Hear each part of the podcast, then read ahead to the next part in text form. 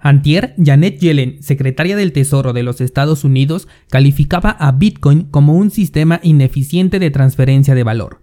Un día después, el sistema de la Reserva Federal colapsa, dejando más de 15 servicios inutilizables. Esto es Bitcoin en español. Comenzamos.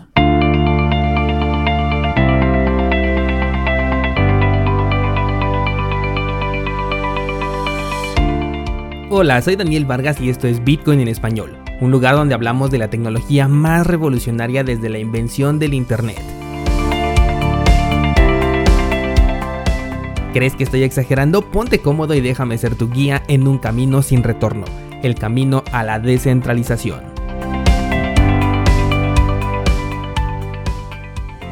Bienvenidos descentralizados a este jueves 25 de febrero de 2021 con un mercado un poco más estable ya, sigo pensando que Bitcoin puede ir por alguno de los soportes mencionados el día de ayer. Tenemos los 42.000 o incluso los 37.000. De hecho, tengo por ahí una orden abierta esperando una caída para poder acumular más Bitcoin. Vamos a ver si consigue llenarse o bien el mercado retoma su tendencia alcista. Por ahora la corrección me gusta bastante, sobre todo porque la última zona de consolidación terminó el 8 de febrero y en este mismo mes tenemos otra consolidación, lo cual desde mi perspectiva le da fortaleza al precio, hace que las medias móviles se vayan ajustando y esto da paso a un nuevo movimiento alcista que sea más sólido. Por supuesto que en Bitcoin todo puede pasar, pero esta es la percepción que tengo de lo que estoy viendo en el mercado de criptomonedas. Con respecto a las altcoins, tampoco hay mucho que mencionar, Creo que es un buen momento para seguir acumulando aquellas que estén a un buen precio. Me he dado cuenta también que el FOMO por la moneda de Binance sí les está llegando. Muchas personas me están preguntando sobre esta moneda o me están comentando que van a invertir en ella. En lo personal, como dije, no tengo ningún interés en, invertir en BNB. En primera por su centralización y en segunda porque lo único que me permito comprar a máximos históricos es Bitcoin. Porque aquí con esta moneda tengo planes de no ver esta inversión en términos de dólares así que no tendría ninguna clase de depreciación. Por lo tanto, BNB eh, se encuentra ahorita en máximos históricos y eh, si hay algo que me gusta hacer es siempre comprar en los canales de acumulación y no cuando ya estamos fuera de ellos. Bueno, pasemos entonces a las noticias y comenzamos con Chainlink. Chainlink es un proyecto del que ocasionalmente hablo y regularmente me refiero a él diciendo que debería de migrar su proyecto a otra cadena o bien crear su propia cadena para ser más eficiente. Bueno, pues la nueva actualización permite liberar la congestión de la red de Ethereum para el uso de su protocolo, ya que implementa una cadena que es off-chain, es decir, fuera de la línea, en la que se van a ejecutar los contratos que se quieran ejecutar, así como la información que se va a solicitar y utilizar con los oráculos, que es el servicio más importante que ofrece Chainlink. Este es un avance considerable en el desarrollo que me gusta bastante, pero considero que sigue siendo vulnerable a la red de Ethereum. Si bien ellos han dicho que están listos hasta para eventos del tipo cisne negro, como todo en este sector es una simple promesa que solamente podremos comprobar cuando lo veamos. Además de que el concepto de cisne negro es algo para lo que no te puedes preparar.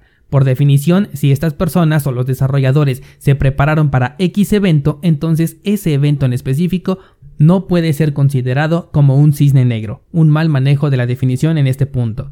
Chainlink es uno de los proyectos que la verdad consideraría para mi portafolio si es que abandonara la red de Ethereum para crear una propia o bien para pasarse a una que considere más avanzada como por ejemplo Cardano o Tesos. Pero mientras siga siendo un ERC20 aún con esta actualización que sí le va bastante bien, no estoy convencido de que sea resistente a un colapso a la red de Ethereum.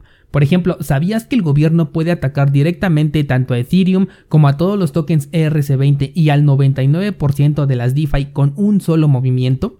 Los reguladores podrían ponerse en contacto, por ejemplo, con Amazon para retirar el servicio que le están dando a los servidores que alojan la blockchain de Ethereum. Con esto le quitarían el principal soporte que tiene la red, quedando una minoría que se volvería casi tan insegura como la red de Bitcoin Cash ya que la parte más importante que brinda seguridad a Ethereum está alojada en los servidores de Amazon. Incluso un simple fallo en los servidores provoca un caos en todo lo que tenga que ver con Ethereum y esto pasó hace un par de semanas por si gustas investigarlo. Si quieres ver un ejemplo tangible de lo que podría pasar con Ethereum, pasemos a la siguiente nota. Y es que un error operativo de la Reserva Federal el día de ayer provocó la interrupción del servicio en varias líneas de negocio por poco más de una hora. Este error hizo que por lo menos 14 servicios de la Reserva Federal dejaran de funcionar casi al mismo tiempo. Un Jenga como le he llamado en otras ocasiones al ecosistema de finanzas descentralizadas, pero en este caso le ocurrió a la Reserva Federal.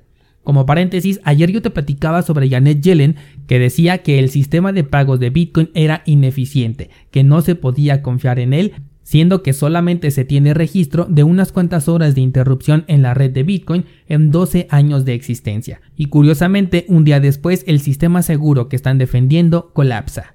Bueno, te decía que varios de los servicios quedaron inutilizables. No quiero mencionar cada uno porque la verdad es que muchos ni los conozco, pero por ejemplo hablamos de servicios de cuentas, bancos centrales, Check 21, ajustes de cheques, FedCash y otros servicios que ofrece la Reserva Federal fueron afectados por un solo error.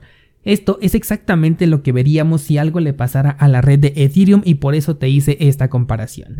Los servicios volvieron eh, a línea poco más de una hora después y al parecer no hubo repercusiones ni en los mercados financieros ni tampoco en las transacciones, aunque sí hubo varios retrasos y saldos que obviamente no se pudieron mover. Un descentralizado de hecho me comentaba que tuvo problemas con transferencias que tenía dentro de un broker. Desconozco si esto tiene que ver con el tema, pero coincidió con el tiempo en el que sucedió este incidente. Como dato comparativo, Bitcoin ha estado activo el 99.98% del tiempo y solamente se han registrado dos interrupciones en el servicio. El primero fue en el año 2010 y el segundo en el año 2013. Es decir, que desde 2013 la red de Bitcoin ha operado 24/7 sin fallo alguno y sin interrupciones. Además de que la interrupción del 2010 no tiene costo monetario porque en ese entonces Bitcoin no tenía un valor en dólares todavía. Y si juntamos las dos veces que Bitcoin ha estado fuera de línea, se puede decir que de 12 años de existencia, solamente durante 15 horas el servicio no ha estado disponible. Pasemos a otras noticias y Jerome Powell, el presidente justamente de la Reserva Federal, dijo que el tema del dólar digital ya era de alta prioridad.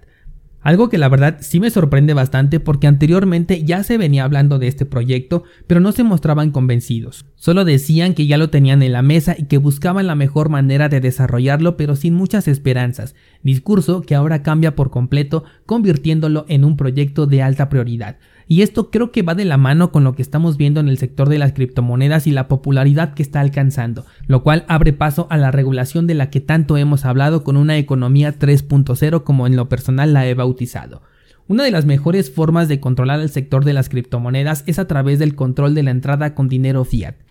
Ojo, esta regulación no sería hacia las criptomonedas ni tampoco tendrían un control sobre este sector, se tendría más bien un control sobre el dinero fiat al momento en el que quieras convertirlo a criptomonedas, porque aquí podrían poner restricciones e incluso una especie de cepo por considerarla una moneda extranjera como ya lo hemos visto en otros países. Esto creo que impulsará a modelos de negocio del tipo hodl hodl en donde sí se incurre de una transferencia electrónica pero esta no se relaciona de ninguna manera con las criptomonedas. Aquí simplemente podrías ponerle, por ejemplo, pago por cortar el pasto y listo, tú estarías comprando Bitcoin, pero no estás ligando esa eh, interacción con dinero fiat con criptomonedas. Pero de cualquier forma, sí sería un control más fuerte, no solo en la entrada a las criptomonedas, sino también en todo gasto que se quiera hacer. Que por cierto, imagínate un sistema totalmente digital y que de repente ocurra lo que ayer pasó de que se cae el sistema. Veríamos una gran parálisis. Va a ser muy interesante ver cómo le dan solución a este problema al cual ahora le van a meter turbo. De hecho, otra de las notas que te traigo habla de que JP Morgan ya está haciendo pruebas vía satélite con blockchain. Obviamente estamos hablando de una blockchain que es privada. En el pasado te hablé de que ya estaban desarrollando su propio proyecto con la cadena de bloques y bueno pues parece que el desarrollo va viento en popa. Aquí es donde nos damos cuenta de que blockchain no es la revolución de que muchos están hablando. Ya casi no veo este comentario, pero no está por demás seguir aclarando que blockchain puede simplemente terminar como un sistema centralizado de acceso privado, como lo es en este caso el de JP Morgan. Lo que hace a la blockchain de Bitcoin única es justamente Bitcoin. De hecho, el uso realmente útil de la blockchain se da cuando quieres eliminar al intermediario. En este caso puntual, JP Morgan es el intermediario, así que no le resulta eficiente este caso de uso. Por último, quiero hablarte del navegador Brave, aquel que aún con sus tropiezos continúo recomendando porque me parece bastante funcional, aunque de ninguna manera consideres que es privado, incluso tuvo problemas de privacidad utilizando la opción de navegar a través de Tor. Así que si buscas una opción privada y 100% segura, Brave no lo es. Pero como navegador de uso cotidiano la verdad es que me ha encantado desde que lo probé y desde ese entonces abandoné a Chrome, tanto en mis computadoras como en mi dispositivo móvil. Bueno, pues Brave anunció que va a implementar un exchange descentralizado dentro de su navegador, uno propio de Brave así como una cartera para tokens ERC20 y por supuesto Ethereum. Con esto haría eh, competencia a Metamask que si ya utilizabas Brave, una implementación nativa vendría mucho mejor que una extensión de navegador, así que me parece muy interesante. Además, con la llegada de su exchange descentralizado, le van a dar un nuevo caso de uso a su token BAT, el cual hasta ahora se limita a la publicidad y a las donaciones que se hacen entre usuarios, ya que ahora le ofrecería un incentivo de comisiones más bajas por intercambio a su exchange interno, algo muy similar a lo que hace Binance con el token de BNB. Algo que me gustaría es que los tokens de BAT que ahora irían directamente a su cartera nativa ya no pasaran por Brave. Es decir, cuando ofrecía el programa de recompensas, estos tokens de BAT estaban más o menos durante un mes en manos de Brave hasta que los días 8 aproximadamente de cada mes distribuían las recompensas a los participantes, además de que se apoyaba única y exclusivamente de Uphold, una solución centralizada con la que forzosamente tenías que hacer una cuenta si es que querías participar. Ya con esta integración de una cartera propia, me encantaría ver que dejaran de lado el uso de Uphold y que los tokens fueran directamente de un usuario a otro, porque esa es la idea bien aplicada de una donación. Aunque de nuevo la limitante de todo esto vuelve a ser la cadena de Ethereum, porque BAT es un token ERC20 y por ende si una persona te quiere mandar una donación por ejemplo de 5 BATs y estos tienen que pasar de forma directa a tu cuenta, la transacción sería incosteable con los altos costos de las comisiones de Ethereum. Para mitigar esto, Brave ha dicho que va a agregar soluciones tanto de primera como de segunda capa, buscando que las comisiones no sean ya un problema. El detalle es que para llegar a la segunda capa se requiere primero una transacción inicial dentro de la primera capa. Así que vamos a ver cómo resuelven esto. Descentralizado, ¿no te da coraje que los proyectos tengan buenas ideas y que por culpa de Ethereum no puedan dedicar su tiempo a mejorar sus proyectos porque primero tienen que solucionar un problema que no es suyo pero lo vienen arrastrando simplemente por ser parte de esta red? Porque la verdad a mí sí me da mucho coraje. Y bueno, pues te invito a ver el video que subí ayer con las 5 criptomonedas que valen menos de un dólar pero que pueden alcanzar ese objetivo en este rally alcista. Te voy a dejar el enlace en las notas de este programa, aparte de que todo el contenido que subo a YouTube lo puedes encontrar también en cursosbitcoin.com diagonal libre para que no tengas que cambiar de plataforma y todo lo puedas encontrar desde nuestra casa, cursosbitcoin.com.